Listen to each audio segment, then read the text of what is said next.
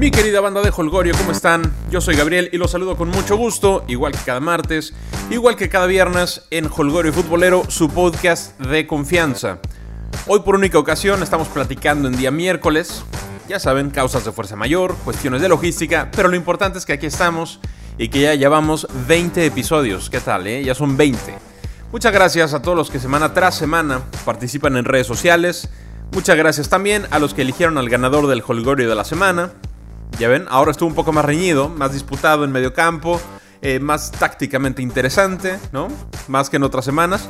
Pero al final el ganador se desprendió con clara ventaja. Si checan Twitter, arroba HolgorioFood, sabrán quién ganó. Si no, en un momentito más lo anunciamos por acá. Banda, ya pasaron dos semanas desde el sismo del 19 de septiembre, poco menos de un mes desde el otro sismo, del 7, que pegó con fuerza en Oaxaca y en Chiapas. Y todavía se necesita ayuda, ¿eh? Existen muchas iniciativas privadas, otras públicas, otras comerciales, en fin. Tienes de dónde escoger. Tienes de dónde escoger para seguir apoyando a nuestros hermanos que lo necesitan y lo van a necesitar por un buen rato más. Por favor, no te olvides de ellos y en la medida de tus posibilidades colabora con la construcción del país que decimos que queremos.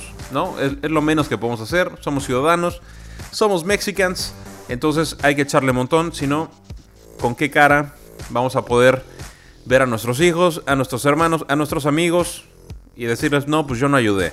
No se vale, no hay nada noble en eso. Pongamos nuestro granito de arena para colaborar y construir el país que decimos que queremos tener.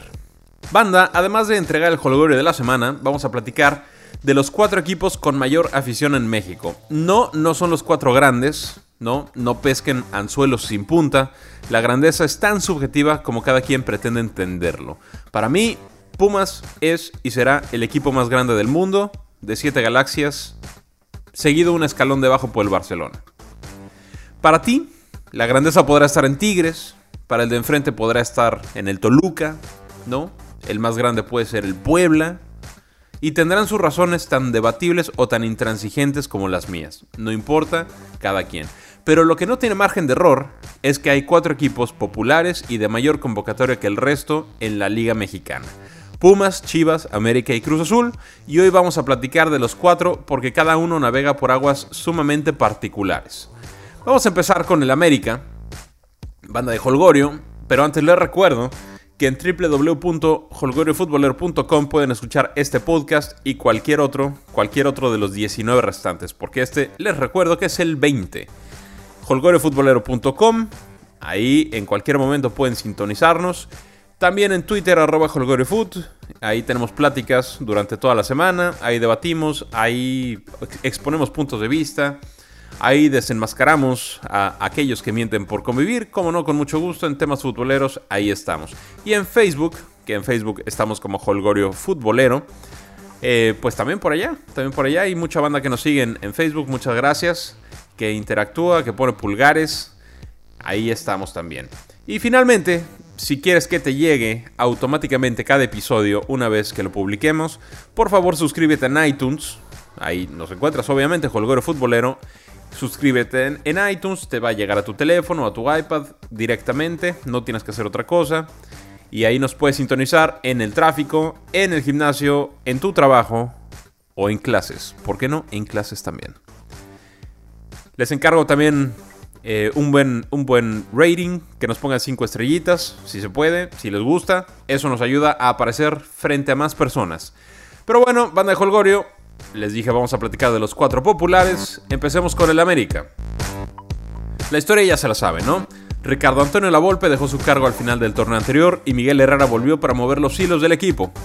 Pareciera que el Piojo y el América están hechos el uno para el otro El América es uno de los dos equipos con mayor afición en México y también es el equipo más controversial, es el equipo más odiado del país porque han invertido tiempo y esfuerzo en presentarse de esa manera y lejos de molestarse, les gusta, les gusta ser, este, este eh, mal amado, ¿no? O el bien odiado, como quieran ponerle. Además es propiedad de Televisa y lo que el país siente por Televisa es todo, ¿eh? es todo menos amor. El país no siente mucho amor por Televisa, menos en estos momentos. Y el piojo, Miguel Herrera, es un tipo que dirige bien, normalmente de buen trato con la gente, y no le huye a la polémica, al contrario, la busca y la utiliza a su favor. Teniéndolo como director técnico, América va a jugar liguillas, no hay duda. Pero el objetivo del América es ser campeón. Cualquier otro resultado es fracaso. Y es aquí donde Miguel le puede jugar en contra a su equipo. Me explico. América es un reflejo vivo e intenso del Miguel Herrera jugador y del Miguel Herrera director técnico. Las Águilas son el equipo más indisciplinado del torneo, tienen 31 amarillas y 5 rojas. Guido Rodríguez es amonestado un juego sí, el otro también, ya lleva dos rojas por cierto. Marchesín y Samudio van por el mismo camino. Cecilio Domínguez es otro jugador que normalmente sale con amarillas. Y ninguna por falta, ¿eh? Todas por reclamos o broncas. Y así, muchos más. Entonces, el piojo permea en sus jugadores, sí, confianza, sí, seguridad, sí, entrega, sí, muchas virtudes plausibles. Pero también transmite violencia. Y eso les puede costar el título. Ya se han quedado en alguna semifinal por ahí, bueno. Por temas de disciplina. Y en temas futboleros, América marcha bien, el día de hoy está en la segunda posición con seis jornadas por disputar. Sí, faltan cinco, pero la pendiente del, sismo. Entonces, va a Cruz Azul, recibe a Necaxa, va a Casa de Rayados, recibe al Puebla y cierra en Torreón contra el Santos. Además del clásico, por supuesto, que ya decíamos que se había suspendido por el sismo. Entonces tiene, tiene partidos bastante bravos, ¿eh? Bastante, bastante bravos. Y si por ahí deja de ganar, se puede encontrar a alguien choncho en la liguilla.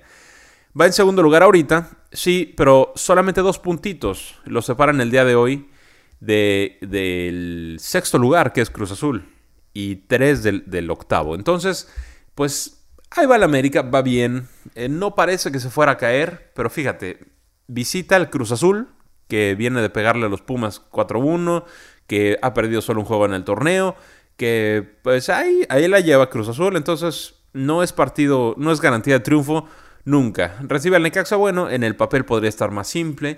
Visita a los Rayados, durísimo el partido, ¿eh? durísimo, durísimo ese juego. Por ahí puede dejar puntos también. Recibe al Puebla, que en teoría, en el papel nuevamente, no sería mucho problema.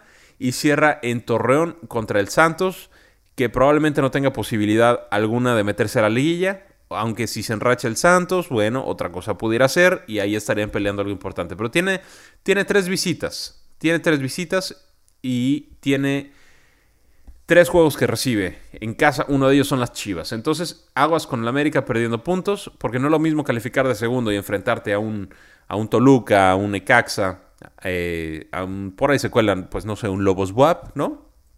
No lo mismo enfrentarte a ellos que calificar de, de, quinto, sexto y toparte a un Tigres, toparte a, a, pues, no sé, a un, inclusive a un Toluca, pero cerrando de visita.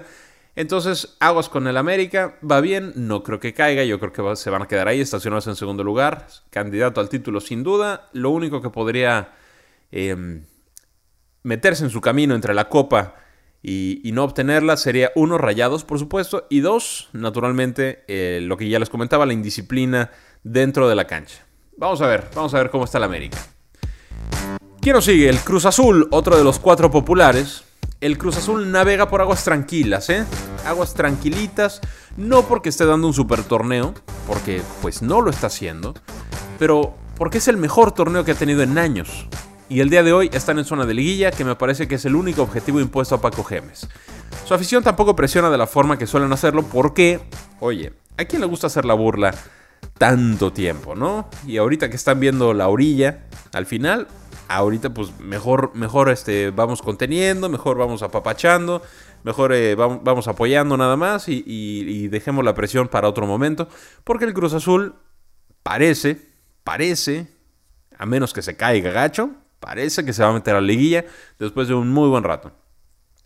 Yo no detecto un proyecto en Cruz Azul, ¿eh? No, no lo detecto como tal, un sistema, una forma de trabajo, pues, pues no, pero detecto a un español que trabaja con la misma intensidad con la que habla, ¿no? Paco Gemes me parece que en su casa y, con sus amigos es exactamente igual que en las conferencias de prensa y es exactamente igual que cargando camiones en el centro de acopio y es exactamente igual que en el entrenamiento. Entonces su forma de ser, su personalidad explosiva, su personalidad retadora muchas veces, le ha quitado reflectores a los Cauterucho, a los Gato Silva, a los Chaco, y les ha permitido jugar sin la presión que venían cargando tiempo atrás. Esto, pues viene, hay quienes les gusta la forma de ser Paco Gemes, hay quienes lo, le tunen, lo critican con todo, pero pues ¿quién habla de Cauterucho el día de hoy? Y tampoco ha sido un jugador que haga la diferencia, ¿eh? llegó con bombo con, mucho bombo y platillo y con un gran cartel el Cruz Azul eh, desde, desde el torneo anterior y pues no, no ha, no ha funcionado como tal.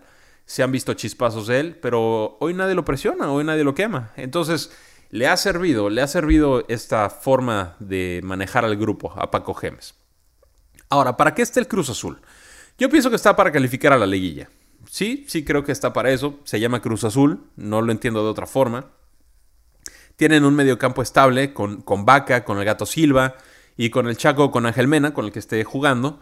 Em, Martín Rodríguez les da claridad al frente. El español Edgar Méndez ha hecho algunos goles, eh, pero también, también hace, aparte de los goles que ha metido, tiene una chamba que no se ve o que no es tan vistosa, que es jalar marcas, que, que es eh, cuando queda uno como referencia de marca, para los defensas rivales, es importante en dónde te muevas, es importante cuántos van a ir a cubrirte, y esto lo entiende muy bien, porque es un tipo fuerte, es un tipo alto, que, si le pones a uno a marcarlo, probablemente se lo va a llevar, no por mucha habilidad, pero sí por fuerza, sí por potencia.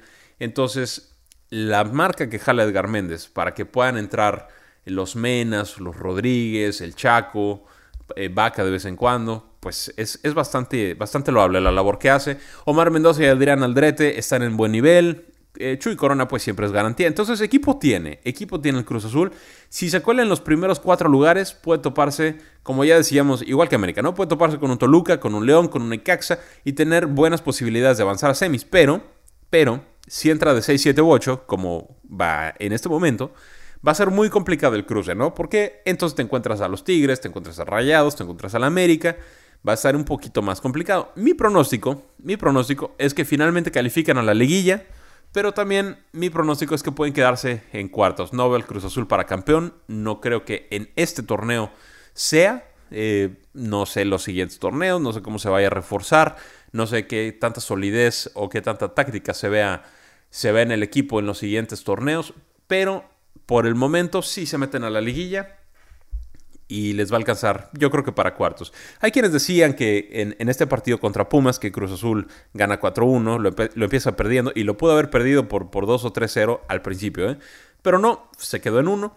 Y hay quien dice que la táctica de Gemes que le puso a los Pumas y que eso fue el, detonante para que, para que Pumas eh, eh, se llevara la goleada, que en cuanto lesiona, se lesiona su defensa, mete a alguien en ofensiva y entonces, bueno, sí, sí está bien, sí, arriesgó Cruz Azul. Sí fue un cambio bastante arriesgado y efectivo de Paco Gemes, pero, pero este, amigos, el que estaba enfrente no era el Barcelona, era Pumas. Y Pumas eh, empieza muy bien, los primeros 20, 25 minutos es un equipazo y después se nos desinfla como ha pasado en las últimas cuatro jornadas.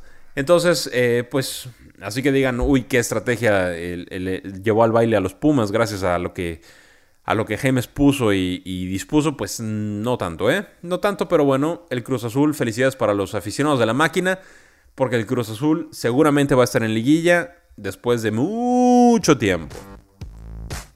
Siguiente equipo de los cuatro populares, mis queridos Pumas. De mis queridos Pumas ya hemos hablado mucho, ¿eh? Hemos hablado mucho de la situación que viven los Pumas. Lamentablemente nada cambia para bien. Y sí, el hoyo se hace más profundo gracias a que el funcionamiento en la cancha no es bueno y fuera de la cancha las críticas, muchas veces, hay que decirlo, muchas veces mala leche, crean una especie de histeria colectiva que lejos de ayudar, entorpecen y dañan. Ponen presión que, que pues le vas a Pumas, ¿no? ¿Por qué pondrías más presión? Pero bueno, cada quien.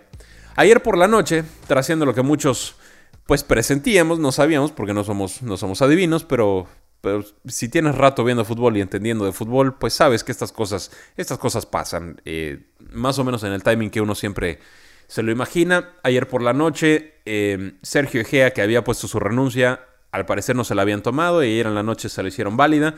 Sergio Egea no es más el técnico de Pumas, renunció a su cargo y se queda David Patiño por el resto de la temporada. Eso sí, como director técnico interino.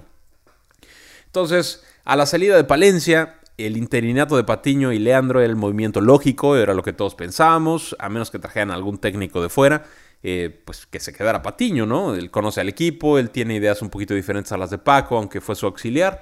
Pero por alguna razón perdimos semanas valiosísimas con Sergio Egea. Y ojo, eh, que Sergio Egea es el menos culpable aquí. Sergio Egea, dicho por el presidente Rodrigo Ares de Parga, eh, no ha estado eh, a favor de las decisiones que se han tomado, ¿eh? no ha estado a favor de la salida de algunos jugadores, no estuvo a favor de la destitución de Palencia, tampoco estuvo muy convencido de la contratación de, de algunos cuantos. Entonces, yo creo que Sergio Gea hay que darle un aplauso, hay que agradecerle el esfuerzo que ha puesto en el equipo. No sé si se vaya a quedar como director deportivo, que es, que es donde andaba, o vicepresidente deportivo. Ya saben que la estructura de Pumas es una fiesta. Eh, me parece un tipo muy capaz, me parece un tipo que le hace bien a la institución, eh, pero que no tiene el peso todavía para que las decisiones que él toma sean escuchadas. Así de fácil. Entonces, de que el tipo se, desvivía en cada partido y que le metía intensidad y que sufría y que, lloraba con los Pumas, sí, ¿eh? no me queda duda. Eh, no creo que sea adecuado criticarlo ni, ni, ni, señalarlo como culpable de la situación de los Pumas. Mientras estuvo de director técnico, en la cantera jugó más que con cualquier otro. El, eh, pues ahora sí que, que, actuó lo que él dijo que iba a hacer. Darle impulso a la cantera. Eh, cobijarlos con gente de experiencia. No jugó Guerrón, no jugó Cabrera prácticamente. Eh, Ravelo se fue a la banca. Entonces, eh, Mendoza, bueno, Mendoza ya anda un poquito lastimado, pero tampoco estaba jugando con él. Entonces, bueno, eh, bastante coherente lo de Sergio Gea. Pero bueno, a lo que nos truje el día de hoy, mucho éxito a David Patiño. Me parece una persona con capacidad, con personalidad, con don de gente.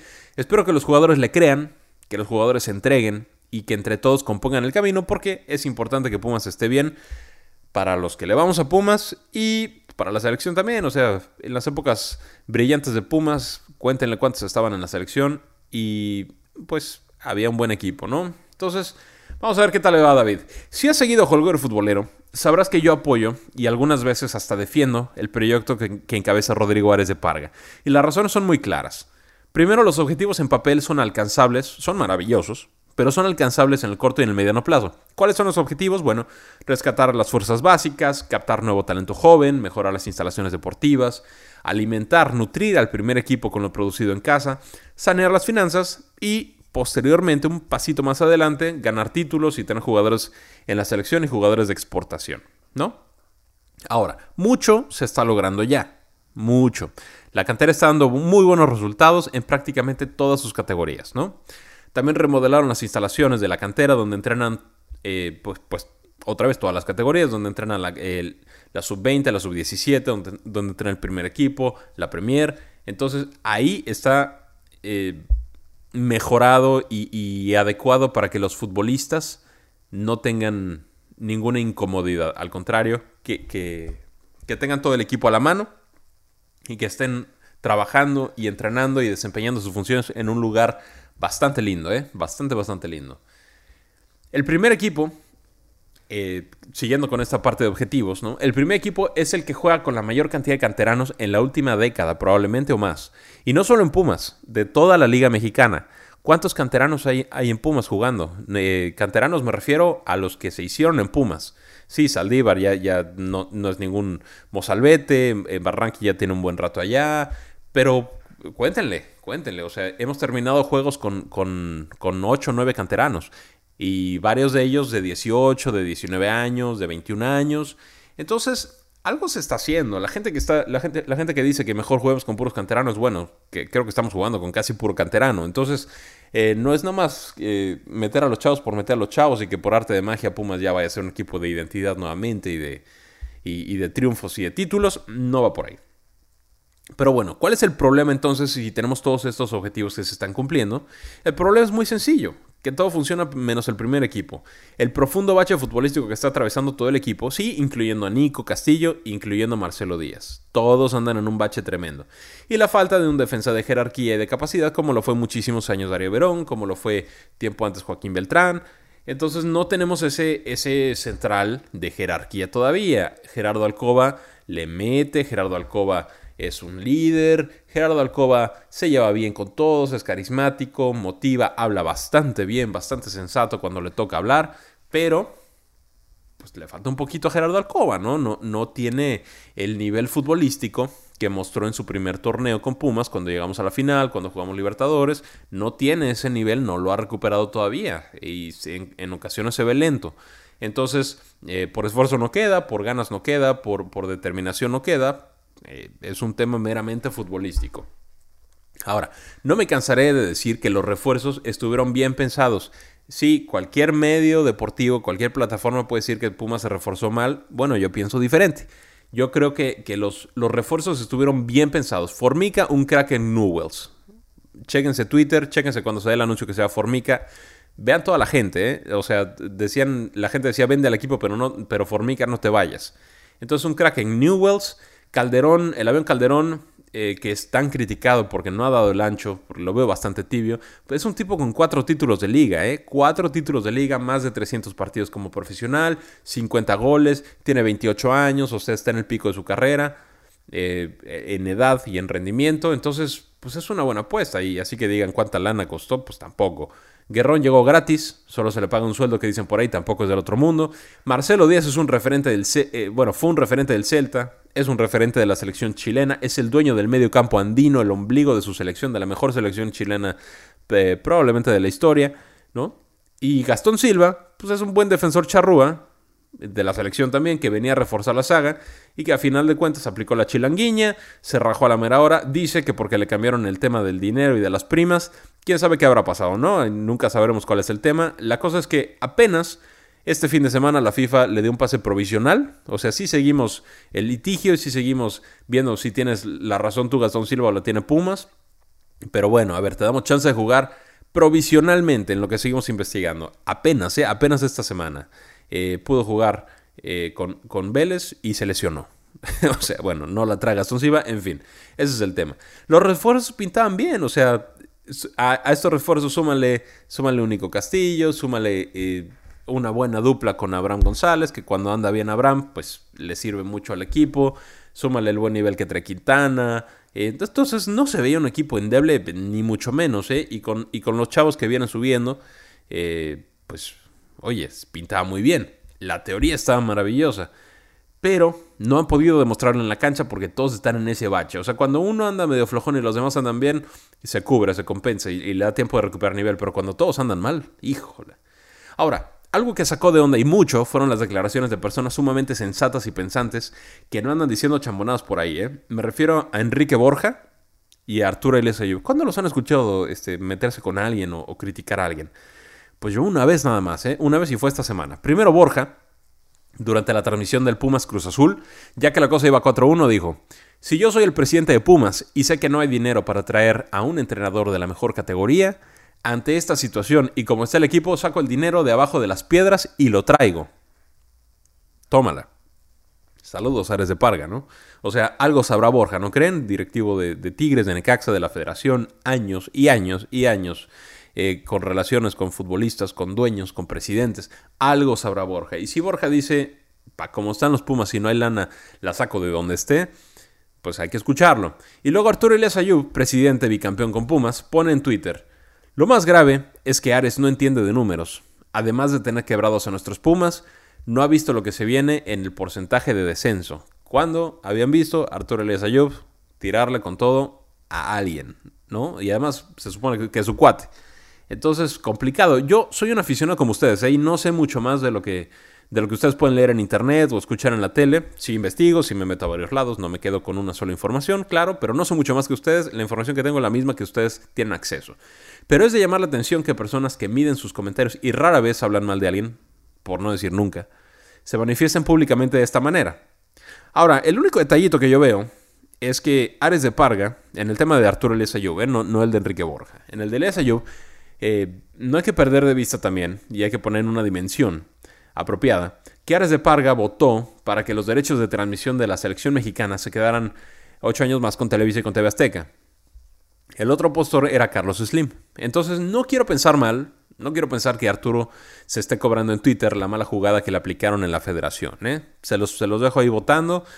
Eh, siento que es mi responsabilidad ponerlo porque es lo que pienso. O sea, yo, yo creo que yo creo que el comentario de Arturo Elias tiene mucha razón, lo que puso en Twitter, pero que pudo haber estado motivado por esta situación, porque, porque Pumas al parecer eh, eligió eh, lo que le conviene a Televisa, no lo, que le conviene a la, selección. Puede ser, ¿eh? puede ser que haya estado motivado por ahí. Pero bueno, yo no lo sé, no puedo acusar a alguien si no tengo las pruebas. Entonces, bueno, soluciones para Pumas. Soluciones que ya nos extendimos con, los Pumas. Em, soluciones para mí, ¿no? Uno, a menos que David Patiño logre un avance extraordinario, ¿no? Extraordinario en funcionamiento, en resultados, en energía, en, afición, ¿no? O sea, a menos que David Patiño logre un avance sublime en los siguientes dos o tres juegos, mi punto sería contratar ya, desde ya, a un director técnico de la mejor categoría posible que conozca el fútbol mexicano y que incremente nuestras posibilidades de éxito en un porcentaje muy, muy, muy alto. No creo que sea momento para Israel López, no creo que sea momento para el Jimmy Lozano, que no le está yendo bien con, Querétaro, por cierto. No creo que sea momento para Bruno Marioni, que tampoco le está yendo muy bien con Mérida. Em, el paquete pesa, el paquete pesa, y si algo sale mal, el descenso está a la vuelta de la esquina. Por cierto, hay un director técnico sin chamba, que le dicen Rey Midas, y le vendría de maravilla Pumas. Sí, tal vez es de los que más cobran o el que más cobra. Que no hay lana para él, póngase humilde, señor presidente, háblele a Enrique Borja y que le explique qué piedras hay que levantar. Porque Pumas necesita un liderazgo dentro de la cancha, ¿no? Ahí en la línea de banda. Y necesita mucha materia gris para sacar esto adelante. Ahora, después de contratar al director técnico, Urge, urge, urge fortalecer la defensa, específicamente las bandas, ¿no? Si las bandas son más, más sólidas, la central tiene un poquito menos de chama, no tienen que hacer tantas coberturas para allá, no se descuidan tanto. Entonces, urge fortalecer la defensa. Van Rankin me gusta mucho el, el ímpetu que pone, las ganas que le echa. Para mí es mucho mejor contención que lateral. A alguien se le ocurrió que era lateral. Yo creo que no. Yo creo que, es un tipo que corre y que se entrega y que no da un balón por perdido. Pero, pues, otra vez, no estamos hablando del tipo de persona que es, estamos hablando de, capacidad futbolística. Creo que por lateral no queda. Eh, creo que Mendoza, lo mismo que Van Ranking, ¿no? Un poquito más veterano. Eh, Mendoza, no muy grande, pero sí, sí mayor que Van Ranking. Ya no tiene tanto despliegue, eh, no regresa tan rápido pero me gusta más a la ofensiva que como marcador. Gallardo está de lateral, pero Gallardo es lo mismo, ¿no? Me gusta más de lateral que de ofensivo porque no tiene cambio de ritmo, porque llega y saca un centro sin compromiso, llega y le pega sin compromiso al área, al área rival. Sí tiene recorrido, sí tiene mucho gas, probablemente el que más gas tiene en todo el equipo, pero, pero pues es un jugador que, pues, es, un buen jugador nada más, a mi forma de ver. Podrá mejorar, podrá, podrá hacer lo que quiera, le podrá encantar a Osorio. A mí no mucho, a mí no mucho. Me parece que puede dar muchísimo más y, y ha tenido chance y no lo ha hecho. Entonces, las dos laterales, sin duda necesitamos alguien que cubra esas posiciones. Y también la ofensiva, ¿eh?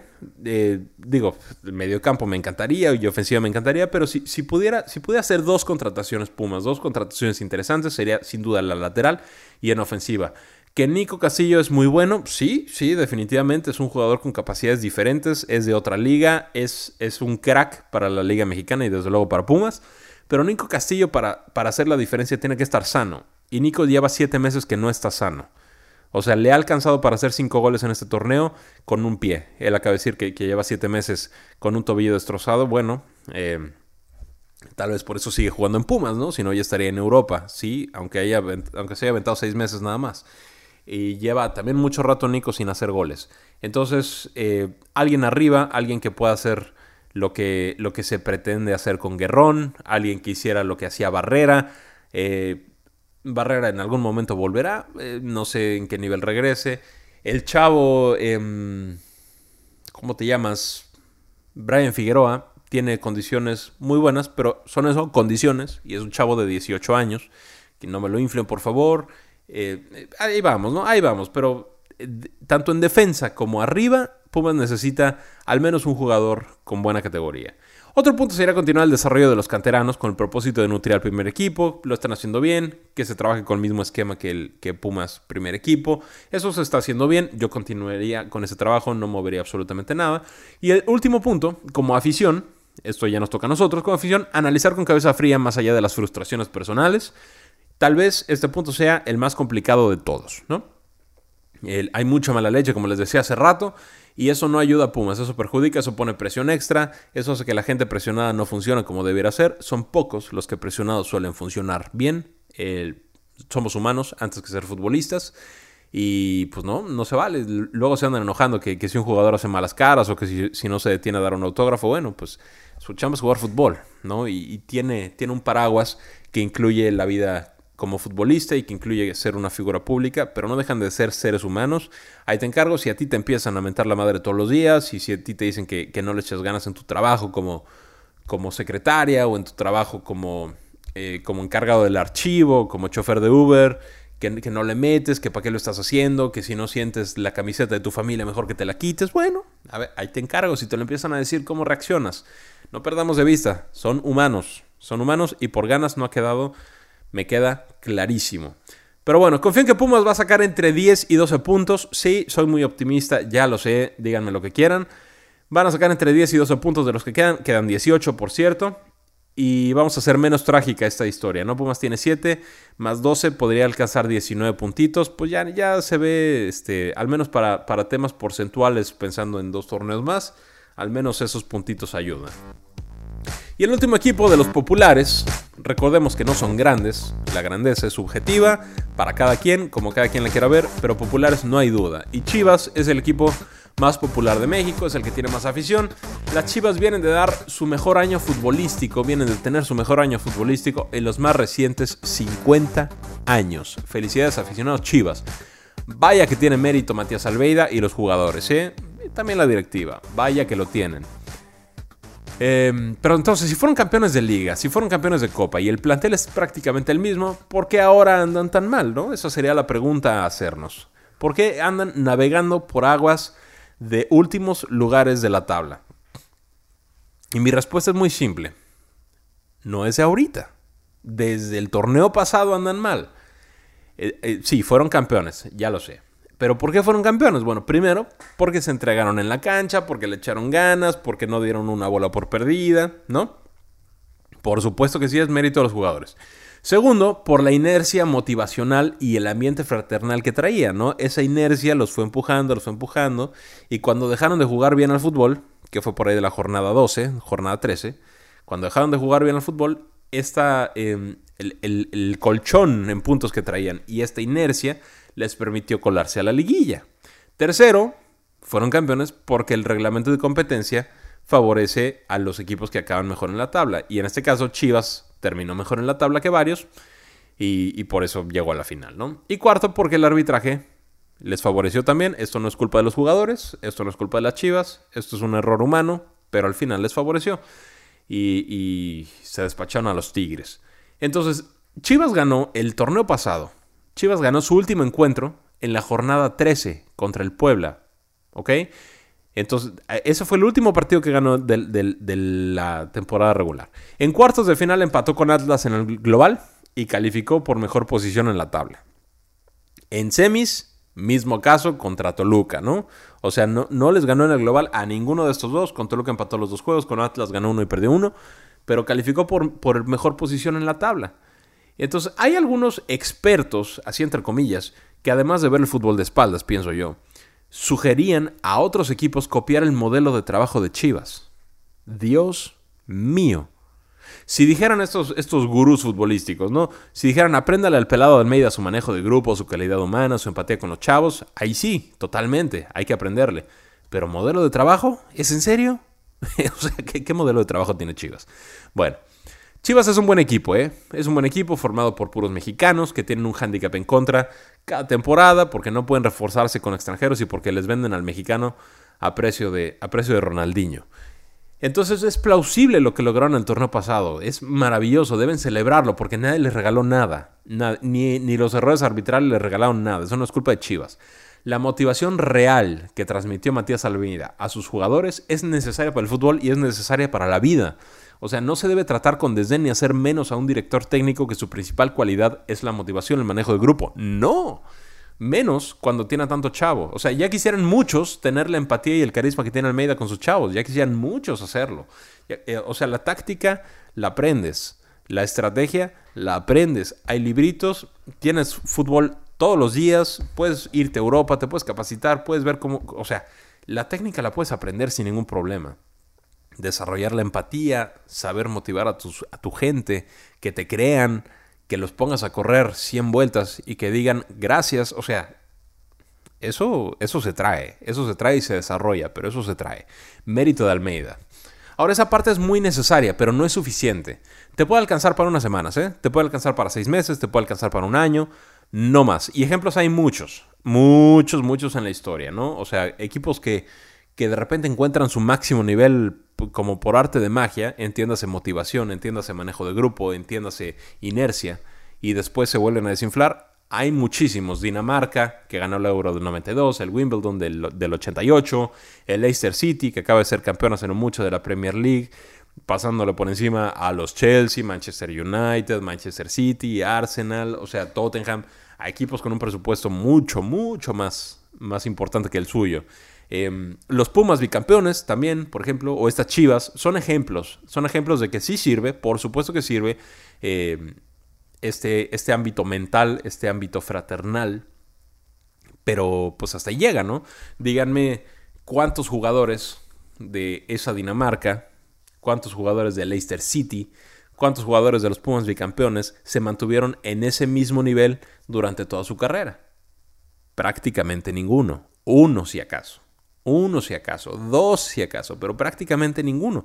Fue eh, los jugadores de esos equipos ¿no? aumentaron su nivel de juego de una forma impresionante durante una competencia, durante una jornada, durante una temporada tal vez. Pero muy pocos lo mantuvieron. Muy, muy, muy pocos. ¿no? Entonces, ese es un tema importante con Chivas. Chivas también tuvo bajas sensibles durante una buena parte de este torneo, hay que recordarlo, ¿no? No anduvieron completos. Entonces, el rebaño tiene un equipo de muchos obreros, ¿no? De esos que muerden, que pelean, que terminan con el uniforme lleno de pasto, ¿no? O sea, está el Aris, está el Gallito, está Yair, está, está Cota, ¿no? Que, bueno, Cota es portero, pero pues también es de los, que, de los que va y dice y de un carácter bastante fuerte. Está Salcido. Entonces tiene muchos, muchos obreros. Muchos, es Orozco. Tiene muchos, muchos obreros. Y tiene algunos jugadores que ponen la magia de sus jugadores diferentes que todo equipo necesita. El detalle es que de los cuatro jugadores diferentes que tiene Chivas, el único que se mantiene en buen nivel es Pizarro. Orbelín Pineda, La Chofis y voy a incluir aquí al, Conejo Brizuela, son intermitentes o están lesionados, o suben y bajan su nivel, ¿no? Entonces, el torneo pasado, cuando no aparecía uno, el otro metía un golazo. El otro, o sea, si, si Pizarro andaba down, este, llegaba, llegaba la Chofis y se echaba el equipo al hombro, o si no, llegaba Orbelín y se llevaba tres y la clavaba en el ángulo, entonces, si no, Brizuela este, quebraba la banda y, metía una diagonal matona y había un gol. Entonces, cuando no aparecía uno, aparecía uno o dos de los otros. Este torneo les ha costado mucho más. Mucho, mucho, mucho más. Y en la delantera, Alan Pulido, que es su hombre gol, se va a perder al menos un jueguito más por el, por el pisotón que le dieron. Tiene un tobillo de, de, tamalera y pues no va, no va a jugar otra vez, ¿no? Tampoco venía jugando. Cisneros y Saldívar, que son buenos jugadores, pero no han llegado a su máximo potencial. No son killers como tal, ¿no? No son killers. Godínez va empezando. Y el Güero Fierro, que siempre se entrega al máximo, que no para de correr, que, es, que es todo punto honor, que, que le mete y todo. Pero pues, yo creo que tuvo sus mejores momentos con la selección sub-17. Tal cual, ¿no? Pero el punto con el Güero Fierro es que tiene 23 años y claro que puede despuntar y claro que puede mejorar su rendimiento sin broncas.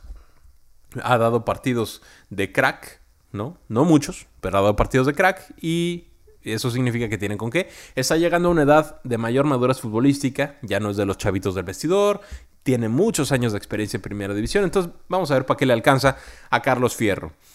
Por esas razones, creo que el nivel real de Chivas el día de hoy debe estar no tan abajo, no, no tan abajo como están, pero sí peleando por meterse a la liguilla, por ahí de lugar 7, 8, más o menos por ahí.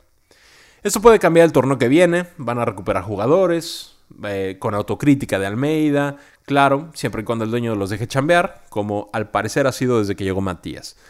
Entonces, eh, ese es mi pronóstico de Chivas, eso es, eso es, como yo veo a las Chivas, ¿no? Como detalle, como detalle, banda de Holgorio, ya vieron que Almeida no era el, el, ser supremo, populacho, redentor que acaparó portadas todo el torneo anterior. No, claro que no, es un tipo chambeador, como muchos que hay, que tiene coherencia al hablar, y que hizo campeón al equipo más popular de México. Ahora, que la prensa muchas veces aproveche esa popularidad para crear un nicho de mercado más atractivo, eso es otra cosa, ¿no? Pero no, no, Almeida no es ningún redentor. O sea, Almeida es un cuate chambeador y es un cuate que, que se busca el pan de cada día con lo que sabe hacer que es jugar fútbol y lo ha hecho muy bien en México. Lo ha hecho bastante, bastante, bastante bien en México. Yo creo que estas chivas van a levantar, pero su nivel, como les decía, su nivel real para mí, en mi opinión, es por ahí del lugar 7-8, no más arriba. Espero sus amables comentarios. Sus amables comentarios, mi querida banda. Eh, mi opinión me parece muy sensata, pero es igual de válida que la tuya. Si tu equipo es uno de estos cuatro, me gustaría saber tu opinión al respecto. Arroba Holgoriofoot en Twitter, por ahí platicamos. Por favor, querida banda de Holgorio, se viene el Holgorio de la semana en 30 segundos más. Pero antes les recuerdo que hay fecha FIFA. Y si bien nosotros estamos más allá del bien y del mal, la selección ya está en Rusia. Eh, la cosa está que arde en la Conmebol, ¿eh? Eh, Argentina o Chile se pueden quedar sin mundial. Yo creo que Chile se va a quedar sin mundial, pero bueno. Eh, Perú puede calificar por primera vez desde Argentina 1978. En fin, buzos ahí. El Kun Agüero no está con Argentina. Por andar viendo a Maluma se rompió una costilla. Está complicado el panorama. Tiene una presión como pocas veces la han tenido. Eh, no se lo pierdan. También les recuerdo que la Liga Femenil no para. Ellas sí juegan este fin de semana. Ya les tendré información de las chavas en el Holgorio del viernes pero vayan planeando una visita al estadio. Esta jornada la asistencia cayó bastante, hubo imponderables, hubo temas de sismos, hubo temas de, otras cuestiones, pero eh, la cosa es que la asistencia cayó. Entonces e, échenles una mano, no se la van a pasar mal, al contrario se van a divertir, van a pasar un muy muy buen rato viéndolas, es un buen plan familiar también. Ahí les encargo. Y ahora sí, querida banda de Holgorio, como cada martes, eh, en esta ocasión miércoles, ¿verdad? Estamos listos para entregar el Holgorio de la semana, galardón que obtiene el jugador, jugadora, equipo o institución que logre tener un desempeño sobresaliente durante la semana en cuestión. Entre los ganadores de este distinguido premio están, por ejemplo, Nico Castillo, está Marcelo Barovero, está Javier Aquino, están los Lobos WAP, está Berenice Muñoz de Pachuca, está Chuy Corona, muchos más, ¿eh? Muchos, muchos más muchos, muchos más. Desde hace unas semanas, ustedes son quienes eligen al ganador. Yo ya no lo elijo más. Yo les tiro una terna o un póker y ustedes eligen quién eh, por medio de Twitter, por medio de sus votos. Esta semana, en Twitter, les tiré eh, cuatro nombres, ¿no? Para que ustedes votaran por, por, el, por el merecedor. Les puse a Elias Hernández, a Martín Rodríguez, a Felipe More y a Milton Caraglio. Todos, todos se levantaron un par de pepinos. Eh, por ahí Elías Hernández una asistencia, todos jugaron muy bien. Entonces, muchas gracias a las 442 personas que participaron en la encuesta. Y la cosa quedó así. En cuarto lugar, con el 15% de los votos, se lo llevó Felipe Mora. ¿Ok? Cuarto lugar, Felipe Mora con 15%. El tercer lugar, con 19% de los votos, se va hasta la perla tapatía. Se lo llevó Milton Caraglio. Tercer lugar, 19% de los votos, Milton Caraglio. Y bueno, ahora sí. Ahora sí, nos vamos. El primer lugar, ¿ok? El primer lugar con 37% de los votos, que son 164, nos dice que el holgorio de esta semana es para Elías Hernández. Par de golazos contra Lobos WAP, una asistencia que dejaste solo a Mauro Boselli, gran juego en ofensiva, gran juego recuperando balones, quebraste la banda y además fuiste llamado a la selección, ya estás concentrado con ellos. Muchas felicidades Elías Hernández, la gente de León está muy contenta y tú tienes mucho que ver ahí, bien por recomponer el paso, bien por salirse de la presión, bien por tener a León otra vez en zona de calificación. Este ha sido un trabajo en equipo y tú has sido pieza fundamental para que esto se logre. Elías Hernández, enhorabuena, muchas felicidades. Martín Rodríguez quedó en segundo lugar con el 29% de los votos. Mi querida banda de Holgorio, Espero que sigan teniendo un día maravilloso. Hagan que cuente, hagan que valga la pena. Les mando un fuerte abrazo. Hasta aquí llegamos. Nos escuchamos de nuevo el viernes. Chao.